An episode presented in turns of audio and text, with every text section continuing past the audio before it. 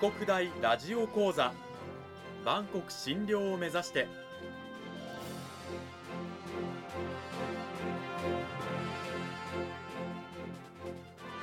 番組タイトルにある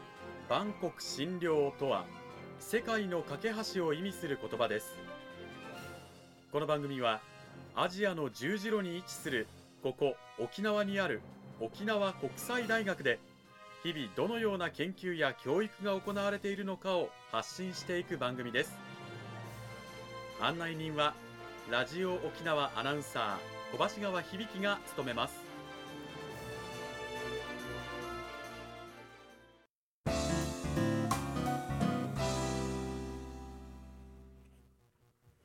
沖国大ラジオ講座。今週からは2週にわたって沖縄国際大学法学部地域行政学科の村井忠康先生を迎えてお送りします。村井先生よろしくお願いします。よろしくお願いします。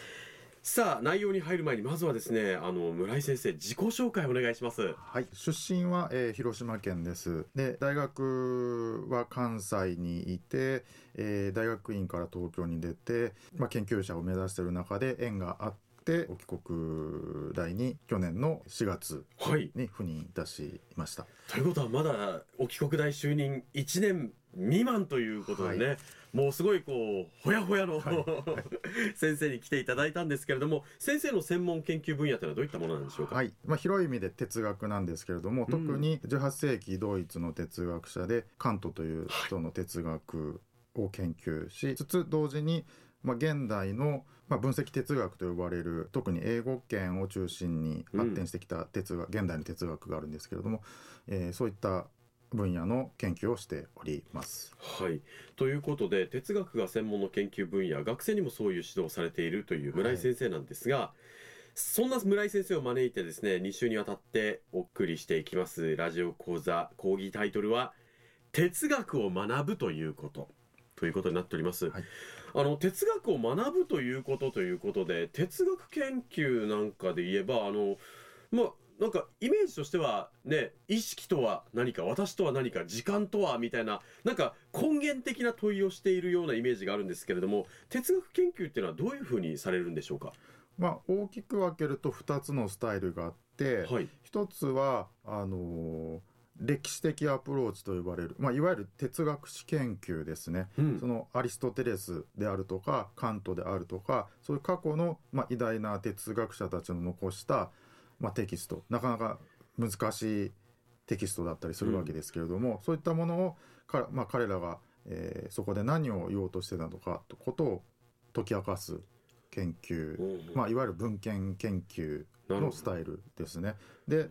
もう一つがえー、非歴史的アプローチで、はい、まあ、先ほどおっしゃられた意識とは何か時間とは何かっていうような問題を哲学の問題として直接引き受けて研究していくという、うん、必ずしも哲学史の研究を経ないで哲学の問題に直接アプローチしていくというやり方がもう一方にあります。うん、あの過去の哲学者たちのこの文献を研究しながら哲学を紐解いていく歴史的アプローチとまあ、直接的な、まあ、哲学的命題といいますか、課題なんかを、にアプローチしていく非歴史的アプローチっていう方法があるわけなんですけれども、非歴史的アプローチ例えばあの私って何だろうって考えた時ってこれってなんか科学ともつながりがあるような気がするんですけれども、どうなんでしょうか？そうですね。まあその私とは何だろうっていう問いを、まあえー、具体的に考えていく中で例えばものを考えたり、うん、知覚したり感情を持ったりする中で意識を持っていると。意識って何だろうって考えた時に、うん、えー、私だけに経験される体験されるものであるとかっていうふうに、ん、すごく主観的な問題事柄のように思えて、まあ、思えるわけですけれども、うん、一方でその脳科学や心理学の発展によってやっぱり科学的なアプローチも、まあ、意識に対して向けられているわけですね。うん、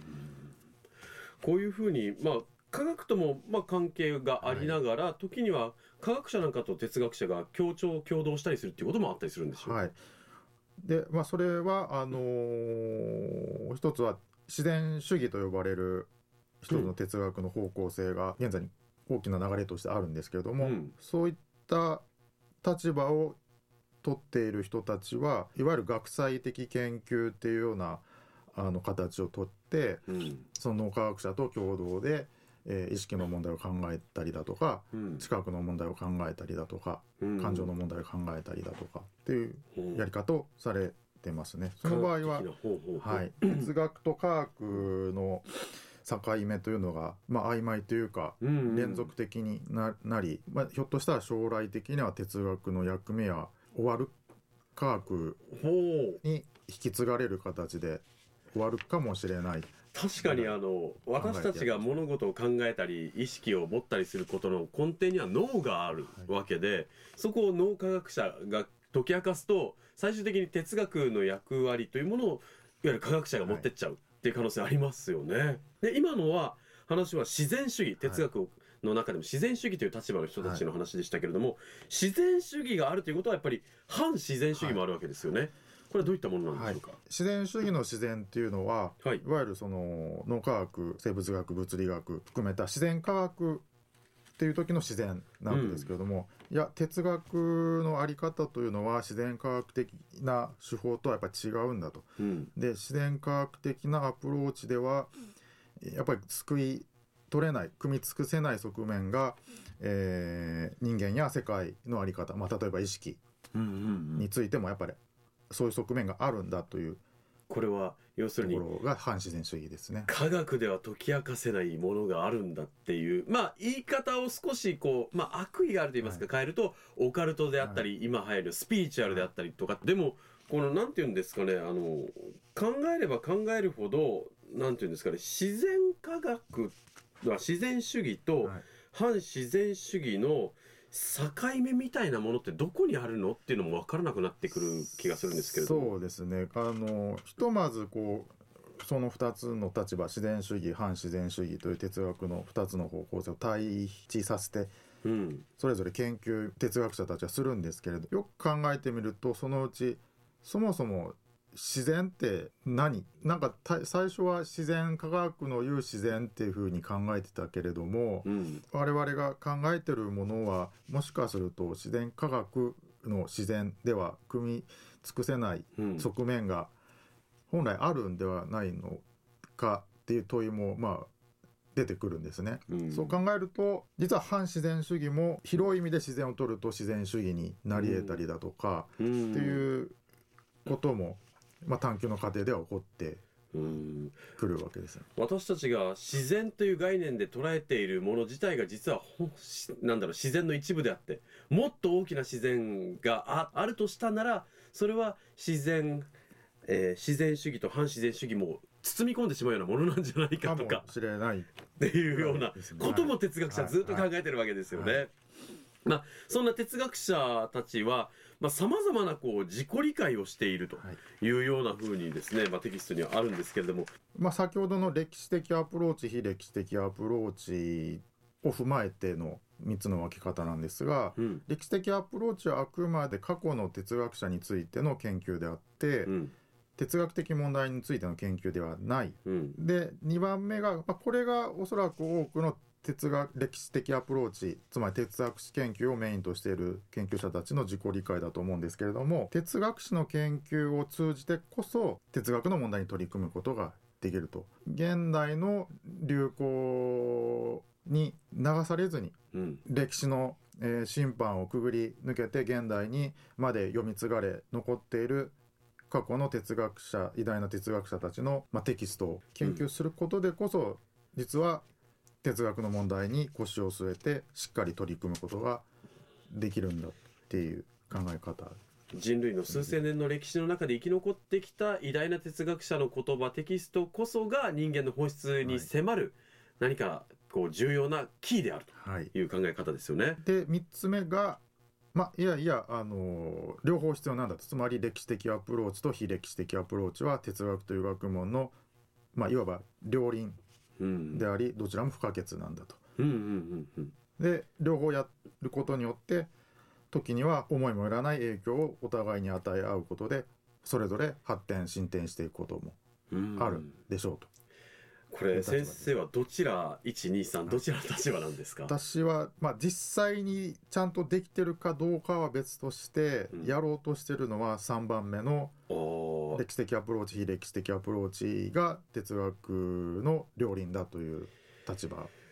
でも理解ですね。こう先人たちの研究と哲学史の研究両方やる大変じゃないですか？大変ですね。なかなかまああのただ一人でやろうと思うと確かに大変なんですけれども、うん、他の研究者たちと共同で、うん、あのそれぞれの得意分野を生かして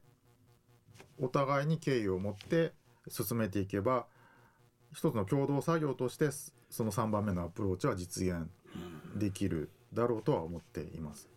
この3番目のアプローチ、まあ、もちろん1番目、2番目はそそうなんですけれどもこうしたアプローチを哲学研究者哲学者たちはもう1000年2000年と続けてきてるっていうわけなんですよね。そうですね、はい、そういうともう哲学っていうのは本当壮大な歴史のまあ最先端を今先生は、はい、やってらっしゃるということなんですが、まあでも答えの見えない問いをねし続けるというのは大変ですよね。さあということでですね今週は先生にまずあの学問としての哲学についてお話をしていただきました。村井先生どうもありがとうございました。ありがとうございましたさあ先生今週は学問としての哲学についてお話をしていただきましたが来週はどういったお話になるんでしょうか、えー、来週はですね今週見たように哲学といってもいろんなアプローチいろんな方,、まあ、方向性があって一枚岩ではないってことが分かったと思うんですけども、うん、まあ、それを踏まえると実は哲学に入門するってことは難なかなか難しいですね。それをとまあ、逆に面白さがやっぱりあるということをお話しし、うん、その上で日常生活の中で哲学に気づくことの、まあ、面白さ、うん、まあ、これが哲学に入門するということの一つの大きなきっかけになりうるかなと。でえー、最後にじゃあ哲学に入門うまくできたとしてその先どうなるのかどうできるのかというお話をしようと思っております、うん、はい。哲学を学ぶ意味について来週はお話しいただきたいと思います今週は沖縄国際大学法学部地域行政学科の村井忠康先生にお話を伺いました。村井先生どうもありがとうございました。ありがとうございました。